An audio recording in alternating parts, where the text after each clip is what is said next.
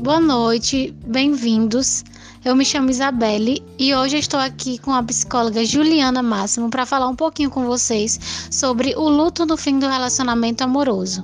Ela que é graduada pela UESP e tem sua abordagem em psicanálise. É, vamos introduzir o nosso tema, né, que é sobre o luto, é, falando um pouquinho sobre essa reação à perda do objeto do amor que existe quando se há esse rompimento nesse relacionamento.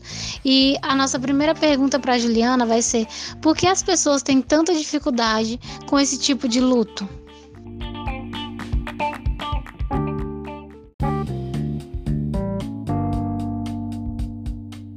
É, essa primeira pergunta sobre por que as pessoas têm tanta dificuldade com esse tipo de luto é, em relação ao término de um relacionamento é, é preciso resgatar um pouquinho como se configura o amor romântico no nosso social. Porque a forma como se vivencia, a dificuldade que as pessoas têm em vivenciar é, esse luto, tem a ver com essa construção social do que é posto.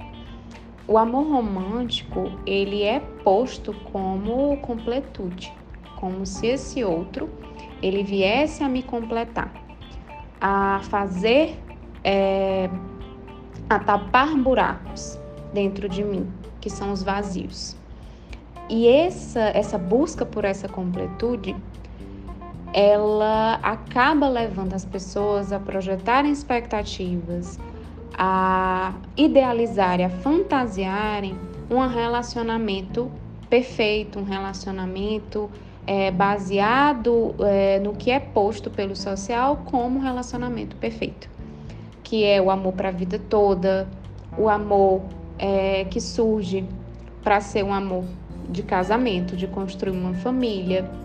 E quando vem o término de, término de um relacionamento, a pessoa se depara com o quê? Com a confirmação de um vazio que não pode ser preenchido. É por isso que é tão difícil é, vivenciar uma perca como essa, porque se confirma um vazio que é existencial, é inerente a nós e que o outro ele não está ali para nos completar, para tapar esse vazio.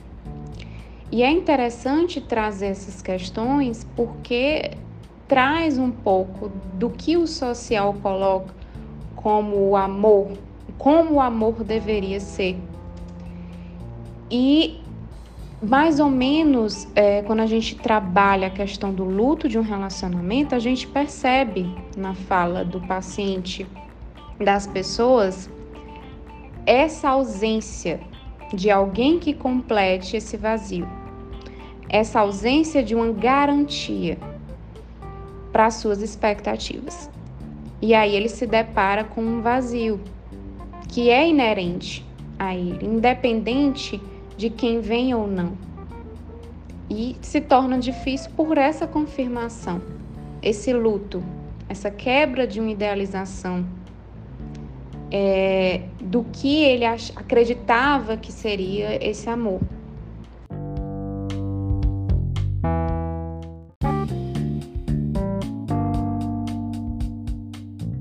Por mais que duas pessoas estejam em perfeita sintonia, o outro ele não está ali para completar. Não há essa complemento, porque não tem como é, um outro capta, capturar completamente esse objeto de amor.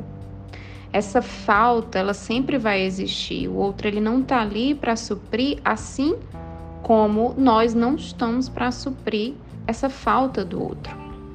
Por isso que é tão difícil lidar com luto de relacionamento, porque nos deparamos com nossas próprias faltas, com nossos próprios vazios, que não há ninguém que nos resgate disso, que precisamos lidar com aquilo a nossa maneira, no nosso tempo, porque o outro ele não vai nos completar. Quando há o término do relacionamento, se confirmam todas essas questões.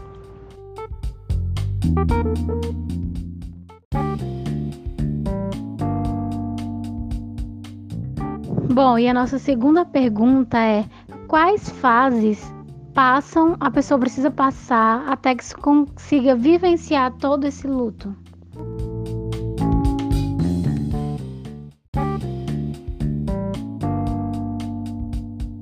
Segunda pergunta da fase do luto, das fases, né?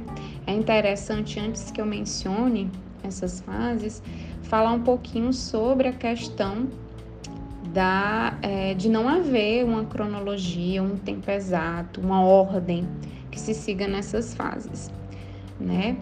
É, vou falar um pouco no geral, que a gente vivencia no geral, mas que isso pode variar de pessoa para pessoa. Primeiramente, quando há é, um término de um relacionamento, a pessoa ela vivencia um estado de impacto, de choque, né? Ela não acredita que aquilo aconteceu, é, não consegue é, ter uma consciência da perda, né? Ver uma nova situação para aquilo. Ela não, não é, se observa de certa forma uma ausência, né, de reação na pessoa.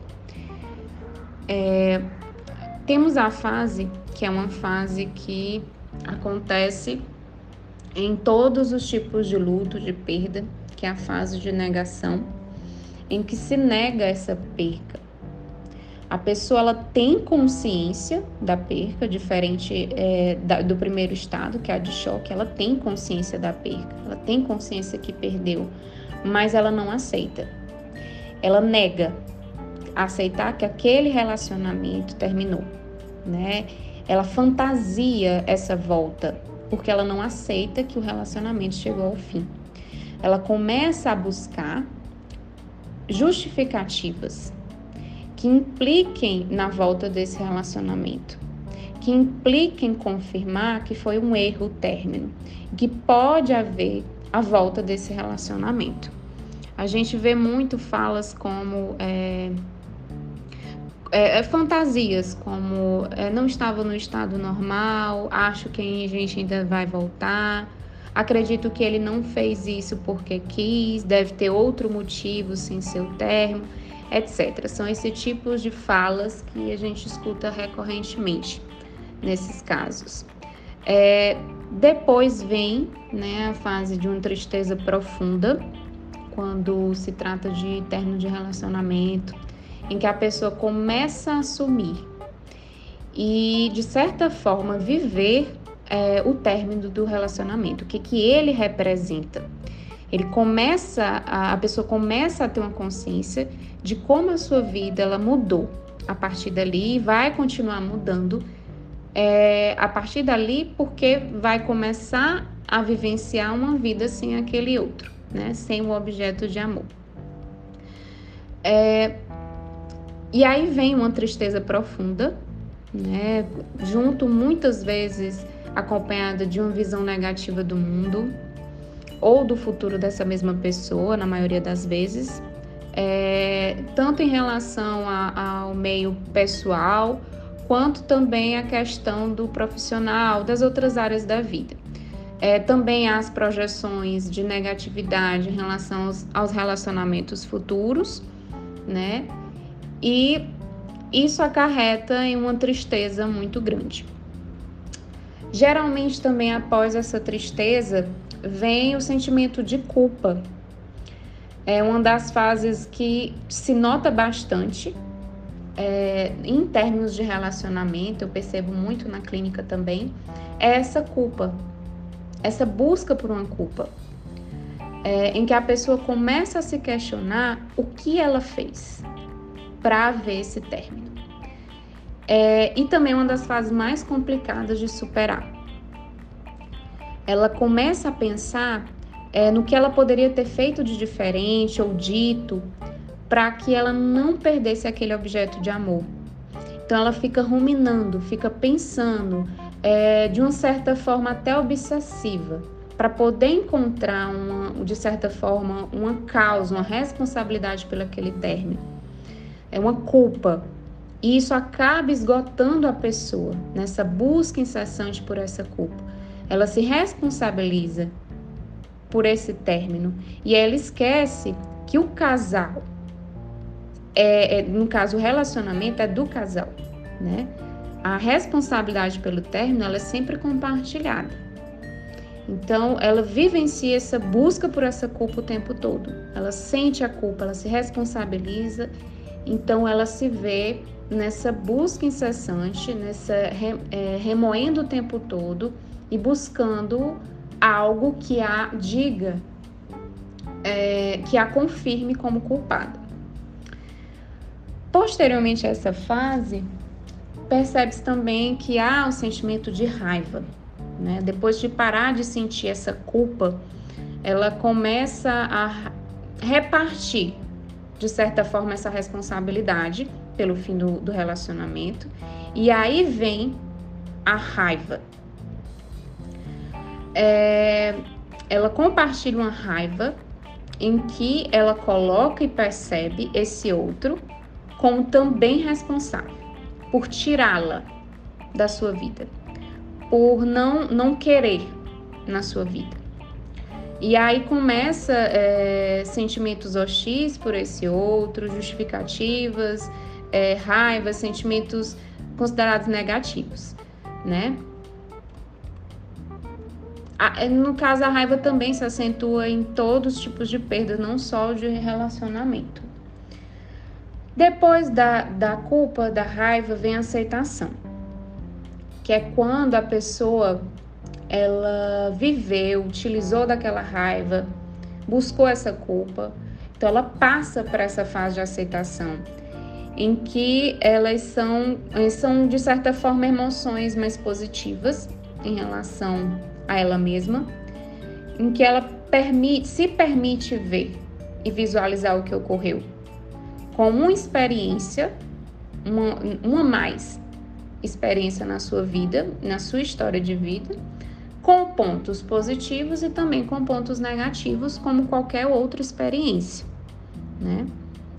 É, então ela começa a aceitar aquele episódio da sua vida como mais um episódio, como mais uma experiência. E começa também a permitir a se permitir visualizar novas experiências que estão por vir. É nessa fase também que começa a compreender o que se aprendeu dali, o que se pode tirar dali. E de certa forma se dá um destino para aquela dor que se vivenciou com a perda desse objeto de amor.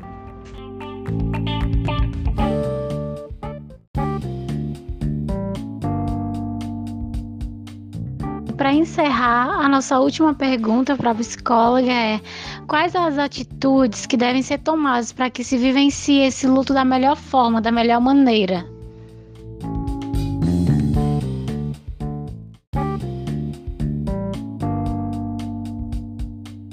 Pergunta, né, de como vivenciar, quais atitudes se tomar para ter esse luto, vivenciar esse luto da melhor forma é interessante falar que o luto ele é vivenciado da maneira mais singular e particular. Não tem uma melhor forma ou a, a, atitudes melhores a se tomar. Mas algo a se pensar é sobre o reconhecimento da dor que o luto traz. Porque uma das dificuldades de passar por esse luto é o não reconhecimento do sofrimento. As pessoas elas não reconhecem quando sofrem, elas não aceitam quando sofrem. Então, muitas vezes, é, as atitudes tomadas a partir de um luto vivenciado é não vivenciá-lo, é tentar negá-lo, é negar o sofrimento o tempo todo, é fazer coisas que espaireçam e que, é, de certa forma, distraem e não se pense sobre aquilo. Então não há um reconhecimento, não há uma aceitação.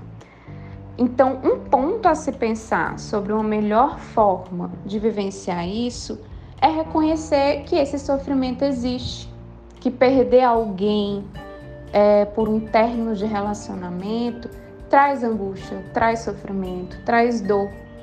E que o, a dor que isso traz é uma travessia necessária, porque só elaborando, passando por tudo isso, é que a pessoa vai conseguir dar um destino para essa dor. Quando não se permite, não se reconhece, o sofrimento não entra numa cadeia simbólica. e deixa marcas, como qualquer relação que temos na vida com o outro e com o mundo, nos deixa marca. E o que, que acontece quando o luto por término de relacionamento não é elaborado? Muitas vezes se projeta nos outros, no mundo, no próximo relacionamento, na vida pessoal e profissional ou em outras áreas da vida. Então é interessante falar dessa necessária é, passagem pelo luto por término de relacionamento, porque querendo ou não, a partir do momento que nos relacionamos com o outro, isso nos transforma. Somos afetados por esse outro e isso nos transforma. Então não tem como nos sair, é, sairmos ilesos de um afeto quando o outro nos atravessa também.